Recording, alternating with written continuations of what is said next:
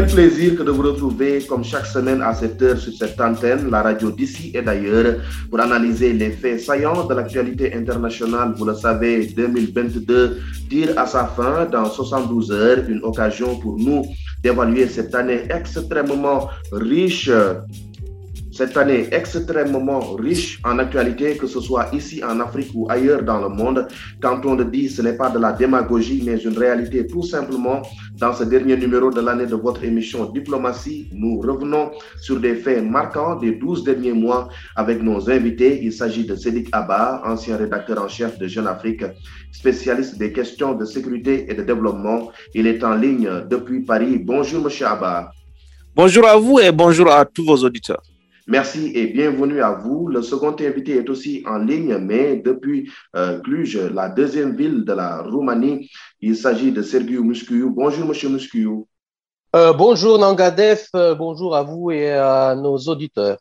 Bonjour, Diamo Boubar. Vous êtes professeur des universités en sciences politiques à l'université de Cluj, au nord-ouest de la Roumanie, la deuxième ville du pays. Je le disais à l'entente de mon introduction que 2022, qui va s'éclipser sous peu pour laisser la planète à sa cadette 2023, aura été une aînée insaisissable du putsch dans le putsch au pays des hommes intègres, en passant par la crise sécuritaire au Sahel et à l'est de la République démocratique du Congo, à la présidence euh, sénégalaise de l'Union africaine au sommet États-Unis-Afrique ou encore la mort de la reine Elisabeth II. On en aura vu de toutes les couleurs. D'abord, Sédic Abba, 2022 a été une année quand même pas comme les autres pour le chef de l'État sénégalais qui a hérité au tout début de la présidence de l'Union africaine de son homologue congolais Félix Antoine Tshisekedi Chulombo. Si aujourd'hui euh, vous devez dresser son bilan à la tête de cette euh, organisation continentale, vous diriez quoi? Je pense que le président Macky Sall a eu à cœur euh, de porter la voix du continent africain dans les, dans les instances internationales. Il n'y a qu'à voir euh, la position, les positions africaines qu'il a exprimées euh, sur des grands dossiers tels que la crise en Ukraine. Il a tenu à se rendre à Sochi pour rencontrer le président Poutine, un des protagonistes de cette crise. Il a aussi organisé une visioconférence avec le président Zelensky pour euh, qu'il puisse parler au pays, au, président euh, de l'Union africaine, au chef d'État, de membres de l'Union africaine, euh, dans les autres instances internationales, que ce soit la revendication qu'il a portée sur une place de l'Afrique dans le G20 ou lors de la COP 27 aussi, là aussi, il a exprimé la voix du continent africain, sans oublier euh, par exemple, lors du sommet d'Amsterdam sur la réadaptation, là aussi, il, non seulement il a exprimé la voix de l'Afrique, mais il a dit euh, des vérités aux pays, aux, pays européens qui n'étaient du tout pas venus à cette euh, rencontre. Donc, sur, sur le plan de comment la place de l'Afrique, de son positionnement sur les questions internationales, on peut considérer que le président Maki a fait avancer des dossiers. Bon, il y a des questions sur lesquelles, malheureusement, le mandat n'a pas pu euh, avancer, faire, faire bouger les choses. La question de, euh, de, du financement ou de l'autofinancement euh, de l'Union africaine et aussi les questions de crise. Au Sahel, la situation ne s'est pas améliorée. Dans le nord de la RDC, la guerre a repris avec le retour du, du 1-23. Donc, sur ces instances-là, il y a quelques difficultés et j'espère que le prochain président pourra faire avancer le dossier euh, que le président Maki n'a pu faire aboutir. Êtes-vous d'accord avec lui, Sergio Muscuyo oui, effectivement, euh, le président Macky Sall, qui bénéficie d'une très large expérience en tant que président du Sénégal, mais aussi euh, en tant qu'acteur politique régional et international, a eu plutôt un très bon bilan. notamment dans, pour ce qui est de la représentation internationale de l'Union africaine. Euh, le problème le plus important euh, auquel il a été confronté était euh, lié surtout, je crois, à la guerre en Ukraine, que personne n'a pu venir avant la prise de ses fonctions.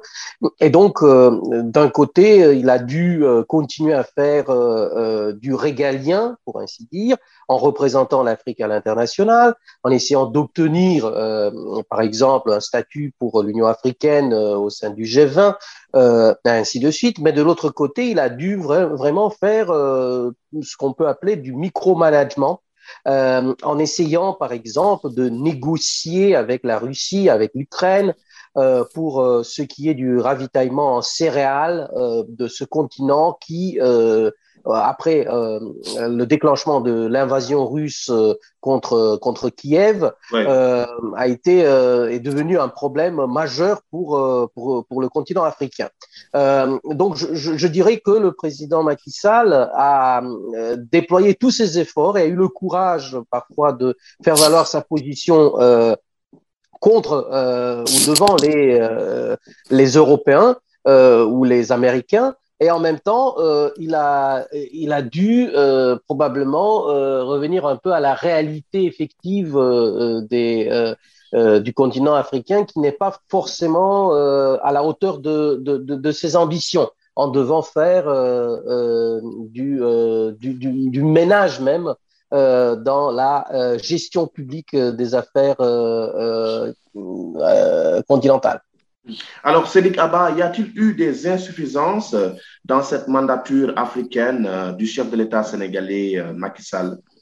Je crois que en plus des questions euh, de résolution des crises sur laquelle euh, l'Union africaine n'a pas eu plus d'efficacité que par le passé, même si le président Macky a hérité de ces dossiers-là, euh, il n'a pu faire avancer, par exemple, la résolution de la crise au Sahel, la crise dans l'est de la République démocratique du Congo, la crise, le dossier libyen. Il y a beaucoup de crises sur lesquelles euh, le président Macky n'a pas pu faire avancer l'agenda de l'Union africaine.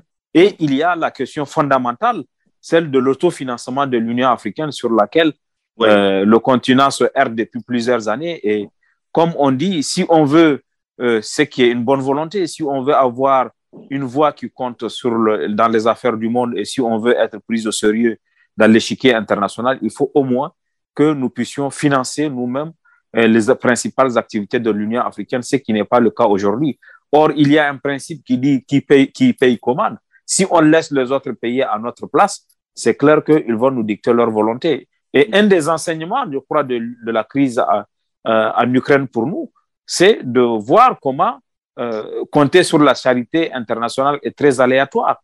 Euh, nous, on avait besoin, par exemple, au Sahel, de 400 millions de dollars ou 400 millions d'euros pour euh, mettre en place la force conjointe du G5 Sahel.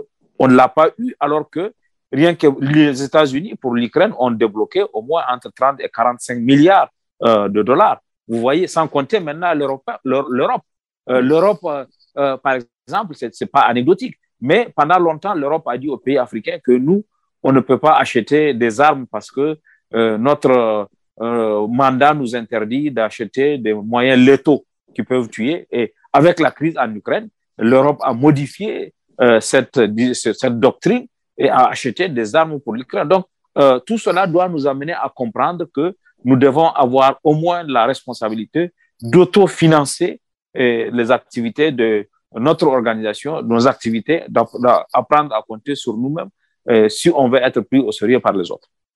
Le président Macky Sall va terminer son mandat dans quelques petites euh, semaines. C'est le président des Comores, Azalaï Assoumani, qui va assurer la relève. Euh, le leg sera-t-il facile à supporter pour lui? Oui, euh, je pense que le président Macky a été servi pendant son mandat, a pu s'appuyer par un réseau diplomatique et un personnel diplomatique sénégalais très expérimenté, dont l'expérience peut être illustrée par les postes internationaux que le Sénégal occupe, que ce soit dans, au, dans le système des Nations Unies, au secrétariat général, avec, euh, comme vous savez, euh, pour la première fois, par exemple, en Libye, un envoyé spécial sénégalais, le professeur Batili, alors que depuis la crise, tous les envoyés spéciaux étaient non africains.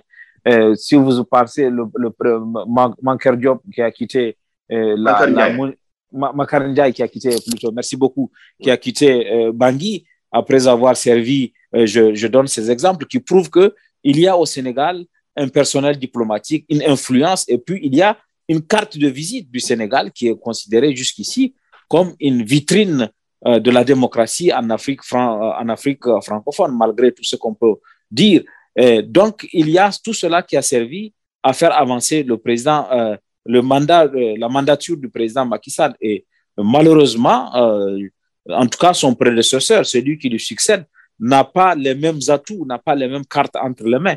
Le Comore est un pays respectable, un grand pays, mais son poids diplomatique sur le continent et à l'international n'est pas le même. Donc, il aura besoin d'être accompagné, puisque comme on sait, le président Macky Sall a exercé cette présidence au nom de l'Afrique de l'Ouest. Euh, Le président euh, Azoumani va l'exercer au nom de l'Afrique de l'Est. Donc, il faut qu'il soit accompagné pour pouvoir réussir ce mandat-là parce que à l'heure qu'il est, il n'a pas les mêmes atouts et les mêmes, euh, comment dire, les mêmes cartes entre les mains que le président Macky Sall. Mais on souhaite que sa présidence soit aussi brillante parce que euh, son succès ce n'est pas simplement le succès du Comore, c'est le succès du continent africain. Alors, Sergio Muskuyou, vous l'avez entendu, Sédic Abba a décerné une mention honorable au président Macky Sall vu le poids de la diplomatie euh, sénégalaise. Le leg sera-t-il facile pour le président des Comores, euh, Azoumani euh, pas du tout. Euh, le leg sera très difficile. Et j'ajouterai aussi le fait que le Sénégal, à part son réseau diplomatique, tire euh, sa légitimité du système démocratique euh, qui fonctionne. Et le Sénégal est l'un des pays les plus fonctionnels du point de vue de la démocratie qui existe en Afrique. Tout cela contraste avec les Comores, un pays d'à peine un million d'habitants, avec un contentieux territorial euh, euh, avec la France sur la question de l'île de Mayotte, euh, et aussi euh, avec euh, un système présidentiel qui est classifié parfois, qui est classé parfois comme étant semi-autoritaire, euh, avec euh, un président qui, depuis euh, 2018, a renforcé encore ses, ses pouvoirs, euh, a supprimé la Cour euh, constitutionnelle au profit d'une Cour suprême, un président qui n'a pas un réseau diplomatique assez important et qui devra être appuyé par l'Union africaine. Et c'est un test pour l'Union africaine même c'est à ce, euh, ce moment-là qu'on va se rendre compte euh, vraiment quand un petit pays comme les Comores dirige euh, directement l'Union africaine, si l'Union africaine a une diplomatie à la hauteur de ses ambitions, si elle pourra aussi appuyer ce président dans son mandat, ou si ça dépend effectivement du poids réel du pays, alors sera une année beaucoup moins importante pour l'affirmation des intérêts africains que 2022. Vous écoutez e-radio et vous êtes en train de suivre Diplomatie qui reçoit dans son dernier numéro de l'année Sédic Abba, ancien rédacteur en chef de Jeune Afrique, et Sergiu Muscuyou, professeur des universités en sciences politiques à l'université de Cluj en Roumanie. Messieurs, cette année qui s'en va a été très sanglante pour la région sahélienne qui a perdu plusieurs dizaines de ses filles et fils dans les attaques terroristes, que ce soit au Mali, au Niger, au Burkina Faso, au Tchad, au Nigeria et dans ces deux pays voisins euh, côtiers que sont le Bénin et le Togo. Sédic Abba, quelle analyse faites-vous de tout cela? Euh, Malheureusement, en 2022, euh, ce qu'on craignait, euh, presque confirmé, puisque la menace terroriste s'est étendue du Sahel vers les pays du Golfe de Guinée, avec les attaques répétées contre le Bénin, contre le Togo, et euh, avec même une attaque contre euh, le Ghana. Donc, l'extension territoriale qui était tant redoutée euh, s'est malheureusement presque produite aujourd'hui. le terrorisme s'est presque installé dans les pays du Golfe de Guinée. Et pendant ce temps, la situation dans les pays du Sahel ne s'est pas améliorée. Parce que, comme vous savez, dans la zone des trois frontières, suite à la décision de la France de retirer Barkhane du Mali de réarticuler à partir du Niger et d'étendre vers les pays du Golfe de Guinée. Des emprises ont été remises, ont été retrocédées par la France aux forces armées maliennes. Et ces forces armées maliennes euh, n'ont pas pu et, réoccuper effectivement ces emprises-là et, et les groupes djihadistes en ont profité pour venir investir une partie de cette zone de trois frontières. aujourd'hui, l'État islamique au Grand Sahara n'a jamais été aussi fort que pendant cette période. Les affrontements très sanglants, très répétés avec l'autre groupe rival, le groupe de soutien à l'islam et aux musulmans de IAC, sont venus illustrer qu'il y a une très forte reprise d'activité de groupes terroristes dans la zone euh, de trois frontières. Entre le mois de mars et cette fin d'année, environ 1000 civils, au moins 1000 personnes ont été tuées par le groupe djihadiste dans cette partie-là. Et aujourd'hui, la situation n'est pas près de s'améliorer parce que, comme vous savez. compter les milliers de déplacés et les centaines d'écoles fermées. Absolument, absolument, absolument, absolument. Ça, c'est très important, surtout la question des écoles. Euh, l'école, c'est l'avenir. Il y a au moins 700 000 à 1 million de, de, jeunes qui ne partent plus à l'école dans cette partie du Sahel. Et comme vous savez, il y a aussi quelque chose qu'il ne faut pas oublier cette année, c'est le retrait en mai du Mali du G5 Sahel. Et jusqu'ici, le G5 Sahel était une sorte de, euh, comment dire, structure où les pays ont accepté de se mettre ensemble pour répondre à la menace djihadiste qui est devenue transnationale. Avec le retrait du Mali, cette approche de réponse transnationale s'est totalement affaiblie parce que, vous savez, avec le retrait du Mali, il n'y a plus de continuité territoriale puisque entre le Mali et les trois, entre, entre la Mauritanie qui est l'autre pays et les trois autres pays, et il y a le Mali qui, qui, est, la, qui est la frontière. Donc aujourd'hui, il n'y a plus de continuité territoriale entre les, les, quatre pays qui restent du G5 Sahel et cet affaiblissement du G5 Sahel, à mon avis, est, une, euh, est quelque chose de, de, de très euh, comment, pesant sur les, euh, la construction d'une réponse parce que l'idée était dans un premier temps qu'on puisse partir du G5 Sahel vers l'initiative d'Accra pour que ensemble les pays du Golfe de Guinée et les pays du Sahel apportent une réponse, mais avec l'affaiblissement du G5 Sahel, ça fragilise un peu la réponse sous-régionale et à mon avis, la situation doit être observé et il faut que peut-être qu'on pense à une meilleure approche en 2023 si on veut obtenir des résultats, puisque en 2022, la lutte contre le terrorisme au Sahel n'a pas été efficace. Oui, vous avez bien fait de le rappeler. Le Mali a claqué la porte du G5 Sahel face au refus du Niger de le voir occuper la présidence tournante euh, de cette organisation militaire. Mais aujourd'hui, on voit le président Bazoum se plaindre des attaques euh, qui viennent du Mali. Euh, n'est-ce pas là une grossière erreur de la part du Niger? Ah oui, non, moi, j'ai toujours, je le dis toujours, et l'idée que le Niger, en euh, en accueillant la, la, Barkhane qui est partie, puisque Barkhane, en accueillant les forces françaises qui sont parties du Mali, peut construire à lui tout seul euh, sa sécurité et peut améliorer le résultat sans le Mali est une illusion. Il faut absolument que, puisque les terroristes, euh, eux, ils, ils, comment, ils sévissent entre les deux pays, ils attaquent le Niger pour se réfugier au Mali, ils attaquent le Mali pour se réfugier au Niger. Il faut absolument que on puisse euh, comment dire, surmonter le querelle d'ego qu'il peut savoir entre les dirigeants à Bamako et à Niamey pour construire ensemble une réponse. Il n'y a pas de sécurité efficace au Niger sans celle du Mali et il n'y a pas de sécurité efficace du Mali sans celle du Niger, même sans celle des trois pays, des pays qui sont dans la zone des trois frontières. La menace est transnationale. Et si la réponse, si on veut avoir une réponse efficace, il faut qu'elle soit transnationale. Donc, il faut que le Niger puisse parler avec le Mali. Vous avez vu récemment, eh, les djihadistes ont fait une grande démonstration de force en territoire malien. Et s'il y avait une coopération entre le Niger et le Mali, ils auraient pu s'organiser pour que eh, ces, ces, ces, messieurs soient neutralisés pendant qu'ils faisaient leur démonstration de force. Mais en raison de mauvaises relations entre le Mali et le, et, le, et, et, le Niger, la lutte contre le terrorisme a enregistré beaucoup de recul. Et tant que on ne va pas aller au-delà des considérations d'agenda entre les différents pays, on ne mm. pourra pas s'en sortir. Je vais vous emprunter cette phrase, la menace est transnationale et la réponse devrait être autant. Euh, c'est en partie à cause de la recrudescence de ces attaques djihadistes en plus de la malgouvernance que l'armée burkinabé a renversé le président Roch-Marc Christian Caboret en janvier de cette année. L'attaque d'Inata qui a coûté la vie à 57 soldats euh, partis à la chasse au gibier a été la goutte d'eau de trop qui aura fait déborder le vase, n'est-ce pas, Sergio Muscuyou bah oui, les deux coups d'État au Mali et au Burkina ont sonné le glas aux euh, efforts internationaux dans la région et euh, sont derrière euh, ce, ce, ce, phénomène qu'on voit aujourd'hui, c'est-à-dire euh, la généralisation du fléau des attaques terroristes et euh, ce qui est plus grave aussi la corruption d'une partie des, des, populations locales organisées en, en milices par ces, par ces groupes, que ce soit le groupe de soutien de l'islam et des musulmans, que ce soit l'État islamique dans le Grand Sahara.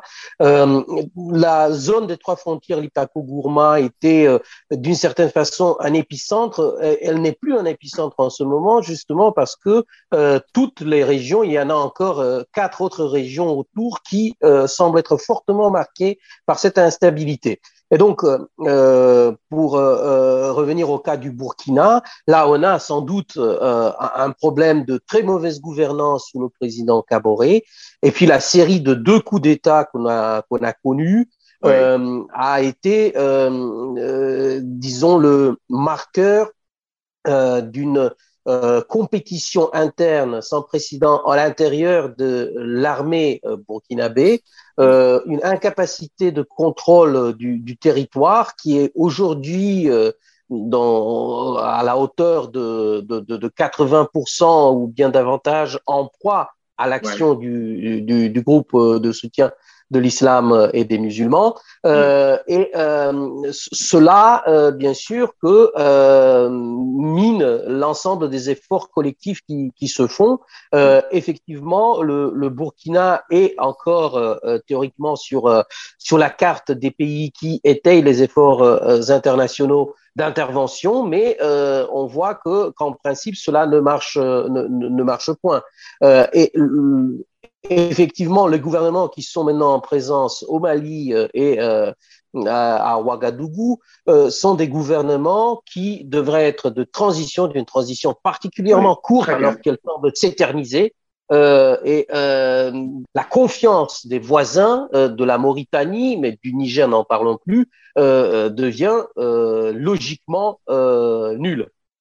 Alors, euh, Cédric Abba, y a-t-il eu une amélioration au Burkina Faso au plan sécuritaire depuis que le capitaine Ibrahim Traoré, l'auteur du coup d'État dans le coup d'État, euh, s'est emparé des rênes du pays? Oui, il y a un effort. Vous savez, le Burkina revient de très loin. Le premier coup d'État était lui-même euh, justifié par ses auteurs pour des raisons sécuritaires. Le deuxième coup d'État est venu parce que entre, entre euh, janvier et septembre, et le 30 septembre, le jour où il y a eu le coup d'État, il n'y a pas eu d'amélioration.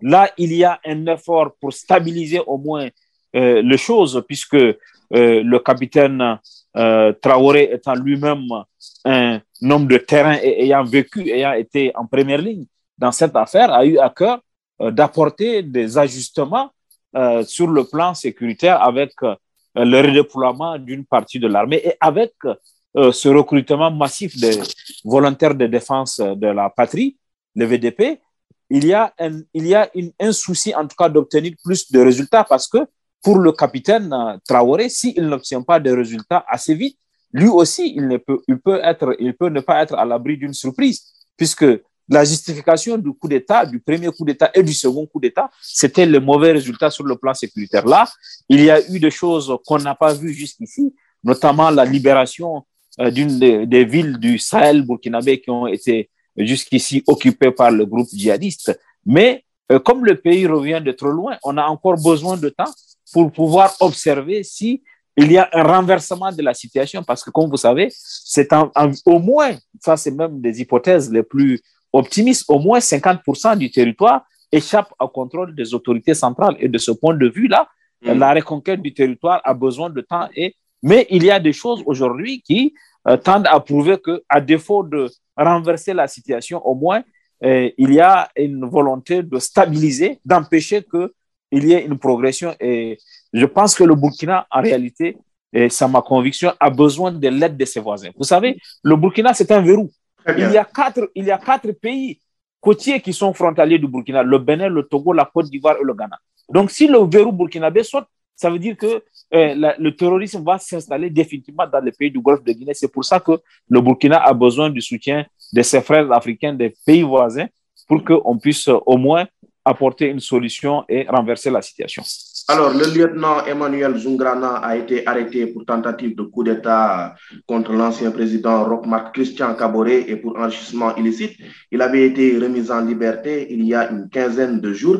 Quel est véritablement le fond du problème au-delà des chefs d'accusation qui pèsent contre lui, Sergio Muscuyou bah, je crois qu'effectivement, le nouveau, euh, nouvel homme fort euh, de Ouagadougou, euh, le capitaine Traoré, essaye de trouver euh, une manière euh, convenable afin de regrouper euh, les forces euh, et euh, une amnistie à l'égard de certains euh, et d'aucuns est absolument nécessaire dans cet effort-là. Le, capitaine Traoré se rêve en Thomas Sankara et ce n'est pas ce n'est pas un secret. Il pense qu'il est derrière un projet plus ambitieux de récupérer cette partie de l'Afrique et de la mettre dans les mains des Africains. Et de ce point de vue, cette rhétorique-là sera de nature à euh, euh, convaincre beaucoup de, euh, beaucoup Burkinabés et même au-delà de ces, frontières, de convaincre d'autres Africains. Le problème est que, disons, du point de vue de l'éducation et de la préparation, le capitaine Traoré n'est pas au, au même niveau que Thomas Sankara euh, au niveau du charisme euh, non plus. Et euh, malgré ces efforts regroupés et mobilisés, faire une amnistie à l'interne pour tous ceux qui veulent libérer le pays des mains des, des groupes islamistes. Et, ce sont des efforts louables, mais malgré, malgré tous ces efforts-là, euh, les moyens, euh, moyens matériels, euh, moyens, disons, logistiques, sont très très précaires. Très donc, moi, je suis réservé sur le sort de ce de ce gouvernement devant le prochain possible coup d'État à venir, qui sait. Nous parlions à l'instant du Burkina Faso, son voisin immédiat, le Mali, a retenu captif 49 soldats ivoiriens avant d'en relâcher trois de sexe féminin qui composaient euh, le dit contingent. Un rude bras de fer s'en est suivi, mais Bamako n'en démord pas malgré la pression de la communauté internationale et de la CDAO qui lui a donné d'ailleurs un ultimatum pour la libération de ses militaires au plus tard avant le 1er janvier 2023. Que vous inspire cette affaire et pensez-vous qu'elle peut se régler avant la fin de l'année, Sirik Abba? Non, je pense qu'il y a eu une très grave incompréhension entre le Burkina et le, entre la Côte d'Ivoire et le Mali dans cette affaire de 49 soldats qui est devenue finalement 46 puisque les trois femmes ont été euh, libérées. Et, et, je pense aussi que la gestion de cette affaire a beaucoup pâti de euh, la mauvaise relation entre la CDAO et le, la junte malienne. Puisque, comme vous savez, au début de cette année, en janvier, il y a eu les sanctions qui ont été prises par la CDAO contre euh, la junte malienne et euh, au, à Bamako.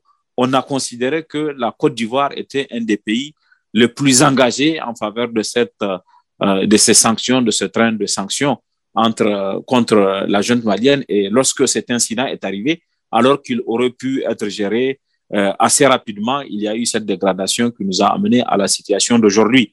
Après la très grande crispation qu'il y a eu là, il y a, comme vous avez si bien dit, euh, une, euh, un dégel, il y a une décrispation puisque une délégation ministérielle ivoirienne est venue à Bamako pour la première fois. Elle a été reçue par le président Goïta. Elle a rendu visite aux soldats. Il y a une évolution et je pense que avant le 31 décembre, il est possible, puisque les exigences, les concessions ont été faites de part et d'autre, euh, les, les, Maliens exigeaient qu'il y ait une présence d'une délégation officielle à Bamako. Euh, les, les, Ivoiriens exigeaient d'aller voir leurs soldats arrêtés. Donc, il y a de part et d'autre des concessions. Et il y a aujourd'hui un climat favorable à un dénouement heureux. Et je pense que ce dénouement heureux ne tardera pas à venir. Sergio Musquiou, euh, le pensez-vous également, comme Cédric Abba, que ces 46 soldats vont recouvrer la liberté au plus tard le 31 janvier? Tout à fait. Le 31 oui. décembre. Euh, plutôt que je crois le 31 janvier que le 31 décembre d'ailleurs. Le 31 décembre, Mais, euh, euh, non, non, moi je pense que ce serait plutôt pour janvier, euh, pour, pour, pour, tout dire, mais je, je, vais être moins diplomate que, que, que mon prédécesseur sur le, le, gouvernement malien. Je crois que qu'il s'agit moins d'une incompréhension que d'une volonté d'affirmer un discours qui s'étaye sur le rejet de tout ce qui a fondé finalement euh, le, le, Mali après 1960 et euh, il s'agit d'une intégration d'un discours euh, qui fait des Ivoiriens les euh, les amis des Français. Et donc il faut les rejeter dans le mauvais camp. Il faut trouver partout des des justifications afin de montrer que qu'il y a un complot international contre le Mali euh, et de ce fait euh, de trouver des boucs émissaires pour la situation sécuritaire dans ce pays qui est de plus en plus grave. Parce que s'il y avait une promesse du président Goïta, c'était de chasser les euh, islamistes et de refaire l'unité du, du, pays. Et on constate que sur euh, euh, ce plan-là, les résultats sont nuls. D'ailleurs, euh, les groupes islamistes, que ce soit le GISIM ou que ce soit l'État islamique au Grand Sahara, prospèrent dans, dans, dans le territoire malien. et donc, je crois que finalement, ce, ce contingent de soldats, qui était parti quand même d'une mission régionale, internationale, acceptés et euh, d'ailleurs très, très, légitimes, euh, sont les victimes d'un jeu géopolitique euh, fait euh, par l'actuel régime euh, de, euh, de, Bamako, qui est très dangereux, très dangereux pour le pays et très dangereux pour la région aussi.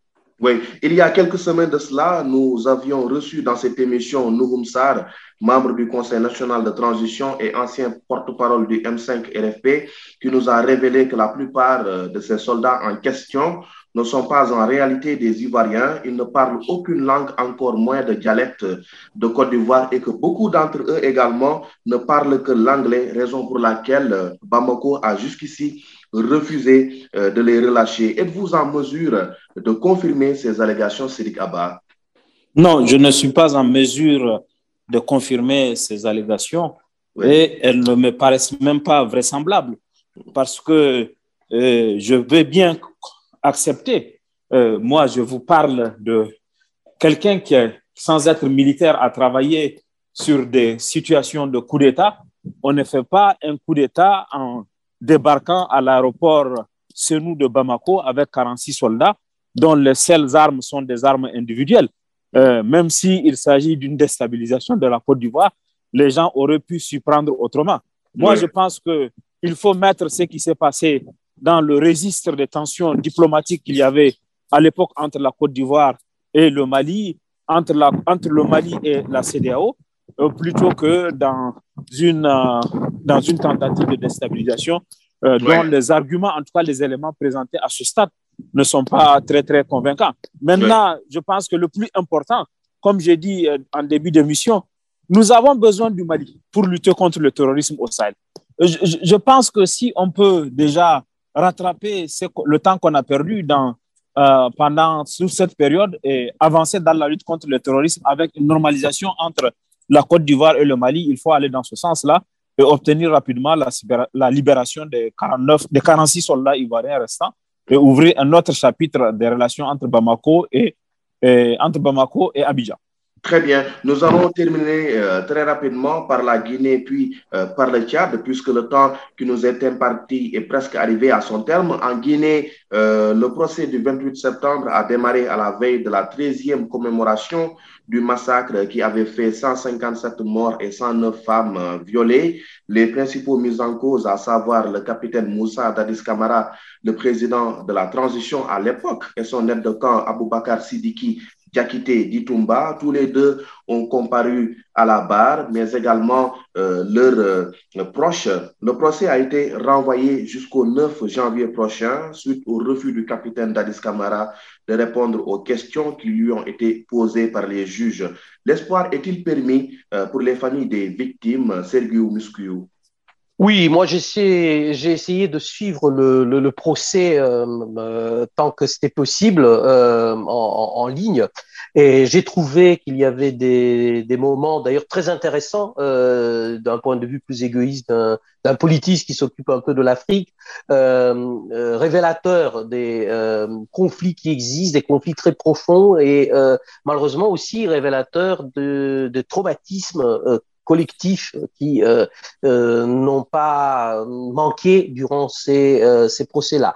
Euh, je, je, crois que euh, la manière de, de, de formuler euh, et l'accusation et la défense sont des manières un peu un peu vétustes, un peu liées au grand procès du 19e siècle en Europe, par exemple. Ouais.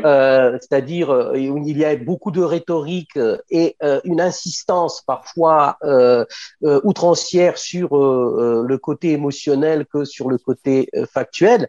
Et de ce fait, je crois que finalement, il y aura au moins partiellement une euh, solution qui euh, donnera raison aux euh, demandes très légitimes de réparation de la part des, des, des, des familles des victimes, mais que qu'on est, qu est, loin d'une solution qui sera euh, reconnu euh, par toutes les par parties prenantes à ce, à ce procès.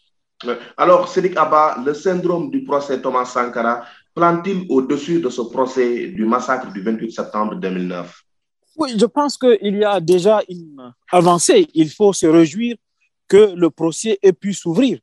Pendant très longtemps, euh, on a attendu que le procès s'ouvre. La phase d'instruction était terminée depuis 2017 mais en raison de l'influence de certains officiers sur le régime de Alpha Condé et de leur acquaintance avec ce régime-là, le procès n'avait pas pu s'ouvrir. Et le fait que le procès ait pu s'ouvrir et que des gens qu'on pensait quand même jusqu'ici au-dessus de la loi, au-dessus de la détention, comme Dadis Camara, comme d'autres co-accusés à lui, le fait qu'ils aient pu euh, être arrêtés, incarcérés et qu'ils répondent de leurs actes est une avancée significative.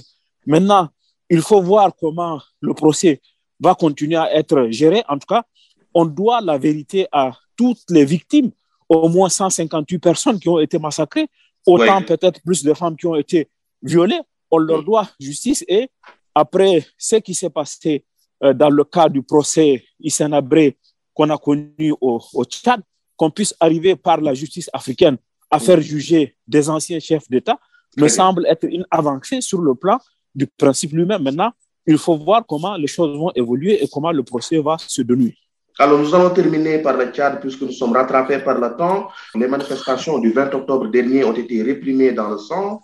Une cinquantaine de morts selon le bilan officiel, plus de 200 d'après l'opposition et plus de 300 arrestations et emprisonnements. Un fait qui vous a marqué euh, pendant cette année, n'est-ce pas, Sergio Muscriou oui, tout à fait. Euh, L'évolution du, du, du, Tchad, d'ailleurs, euh, la différence de traitement international, il faut le dire, euh, notamment des pays européens et en particulier de la France par rapport à ce qui s'est passé au Tchad, si on comparait avec ce qui s'est passé en Guinée, au Mali, au Burkina. Euh, et euh, finalement très révélateur par rapport euh, à une manière de procéder, donner toujours raison aux amis et fustiger les ennemis, même quand ils font la même chose.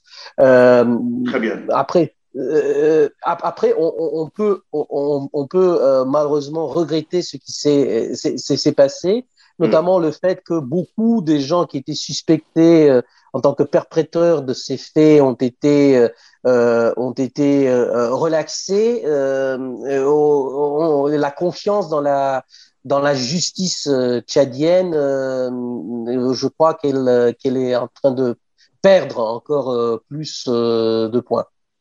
Cédric Abba, l'opposition radicale dénonce le mutisme de la communauté internationale sur ce qui s'est passé au Tchad. A-t-elle raison à juste titre?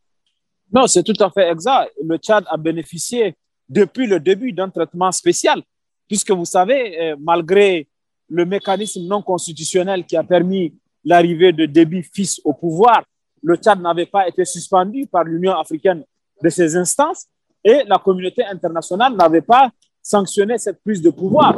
Et là aussi, euh, il sait, euh, la situation euh, au, lendemain des événements du, 20 octobre, la communauté internationale a fait preuve d'une bienveillance, en tout cas d'une compréhension à l'égard du Tchad, parce qu'on considère que le Tchad est un pays clé dans la lutte contre, le, terrorisme, contre le terrorisme. Et ça, ça lui donne une brevet, de un brevet de légitimité. Et ça lui permet de faire ce qu'il veut faire.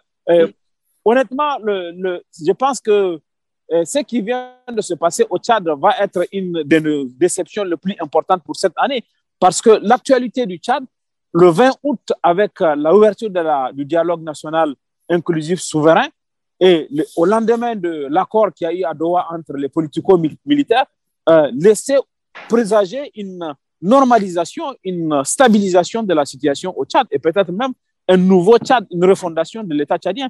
Et les événements du 20 octobre sont venus prouver le contraire. Aujourd'hui, on est retourné à la case départ. C'est moins que même la situation de, de, de, euh, perd parce que euh, le dialogue avec les transformateurs est rompu, et les discussions avec la société civile sont rompues. Aujourd'hui, il y a euh, besoin, en tout cas, que les pays qui jusqu'ici ont de l'influence sur le Tchad, quelle soit la communauté internationale, interviennent pour qu'il y ait une reprise de dialogue parce que on ne peut pas faire un Tchad nouveau en écartant euh, une bonne partie de la population, en écartant une bonne partie des courants politiques. Et mm. euh, même la lutte contre le terrorisme a besoin de stabilité politique. C'est pour ça qu'un Tchad stable, avec des dirigeants acceptés par l'ensemble euh, des citoyens tchadiens, va permettre de continuer à, va, va, permettre de continuer à compter sur le Tchad pour faire la lutte contre le terrorisme. À mon mm. avis, il faut éviter que à la situation déjà, à la menace terroriste, que l'instabilité au Tchad vienne se créer et qu'elle déstabilise toute la région. Euh, Sergio en 30 secondes, nous sommes rattrapés définitivement euh, par le temps. Le respect des institutions auxquelles s'accrochent les pays occidentaux n'est-il pas aujourd'hui remis en cause par ce qui s'est passé au Tchad? N'est-il pas aujourd'hui un vain mot quand on sait que le Tchad a été convié euh, au deuxième sommet États-Unis-Afrique alors qu'il est sous régime militaire comme le Mali, le Burkina Faso, euh, la Guinée qui ont eux été exclus? Oui, le traitement préférentiel de certains régimes, qui est une pratique euh, qui date depuis, euh, disons, pour faire court, la France-Afrique, euh, est quelque chose de, de très condamnable. disons, pour trouver quand même une explication, il faut voir que, vu l'expérience qui a existé dans des pays comme le, le, le, Mali, on veut tout faire pour éviter deux choses. On veut tout faire pour éviter que ces pays basculent totalement dans un discours et dans des pratiques anti-Union européenne, anti-États-Unis. Et deuxièmement, encore plus grave pour les pays européens, que ces pays-là n'invitent pas la Russie et notamment les forces paramilitaires Wagner de s'associer au pouvoir, comme c'est le cas maintenant euh, euh, au Mali, parce que cela signifierait la transformation de, du pays de la région dans des, euh, euh dans des facteurs d'instabilité très graves. Très bien. Merci à vous, Sergio Muscuyou. Je rappelle que vous êtes professeur des universités en sciences politiques à l'Université de Cluj, au nord-ouest de la Roumanie. Merci également à vous, Cédric Abba. Vous êtes ancien directeur euh, de Jeune Afrique, mais également spécialiste du développement et de la sécurité. Merci à vous, mesdames et messieurs, d'avoir suivi ce dernier numéro de l'année de votre émission euh, Diplomatie. À la présentation, Mam Abdougaï Kassé. Bonne et heureuse année à toutes et à tous. Thank you.